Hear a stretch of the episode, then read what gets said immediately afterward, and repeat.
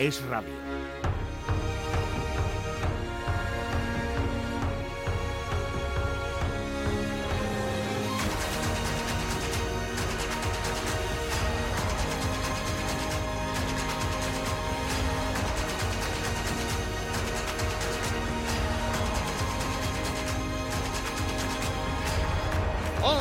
De la noche, una hora menos en la comunidad canaria. Bienvenidos un día más. Gracias, como siempre os digo, por estar ahí. Ya sabéis que vamos a estar haciéndoos compañía hablando de deportes hasta las doce y media de la noche.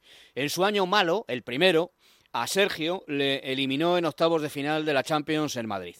En su año bueno, el segundo, a Ramos le acaba de eliminar en octavos de final de la Champions el Bayern de Múnich. Fruto probablemente de esta mm, desesperación, al defensa español le han pillado las cámaras de televisión y, por decirlo lo más eh, poéticamente mm, posible, refiriéndose en tres susurros a la eh, profesión de la madre, de tener madre de París.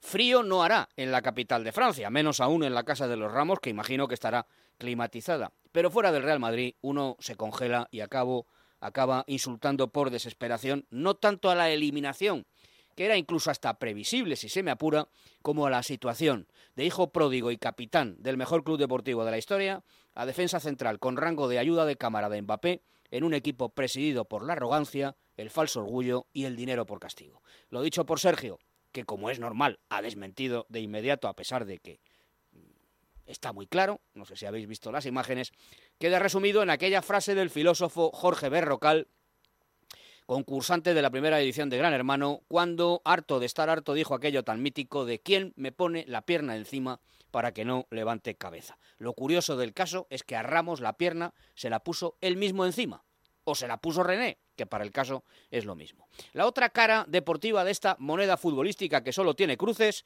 la representa Kylian Mbappé, el estafador del amor.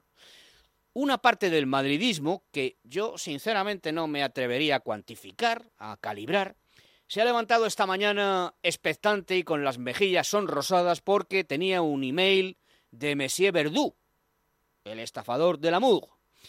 Hacía diez meses que la afición merengue no sabía nada del francés, que dejó plantado al Madrid por otro más rico, pero ya digo que ese ya veremos pronunciado anoche por este Tirillas en la zona mixta, ha ruborizado a algunos madridistas por eso de que donde hubo fuego, cenizas quedan.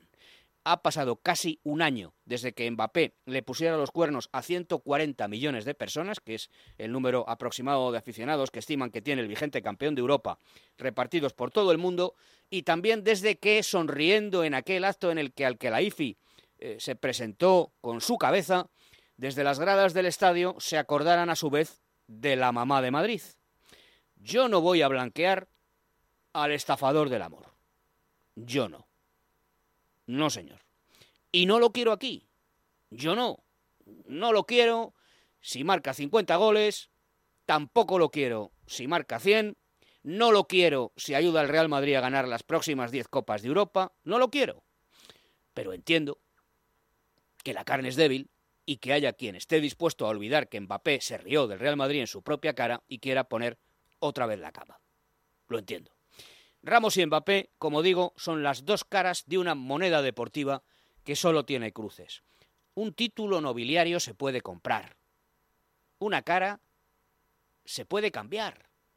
Se puede conseguir también que se te abran de par en par las puertas de la UEFA. Incluso es posible educar a un ministro del actual gobierno.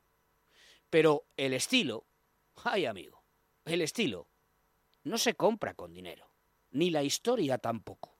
La historia se tiene o no se tiene. Y el Paris Saint-Germain podrá encerrar a sus jugadores en una bastilla de oro y diamantes, podrá comprar futbolistas rompiendo las leyes del mercado, podrá saltarse a la torera el fair play financiero, pero eso no impedirá que siga cayendo una y otra vez y otra más en los octavos de final. Decía Honoré de Balzac que un efecto esencial de la elegancia es ocultar sus medios. El PSG los exhibe, los pasea. El PSG te los restriega por la cara. Anoche en Múnich no ganó el Bayern. No, no, ganó el fútbol de siempre. Y eso lo saben muy bien Ramos y también empieza a intuirlo el estafador del amor. 5 sobre las 11, empezamos. El primer palo con Juanma Rodríguez.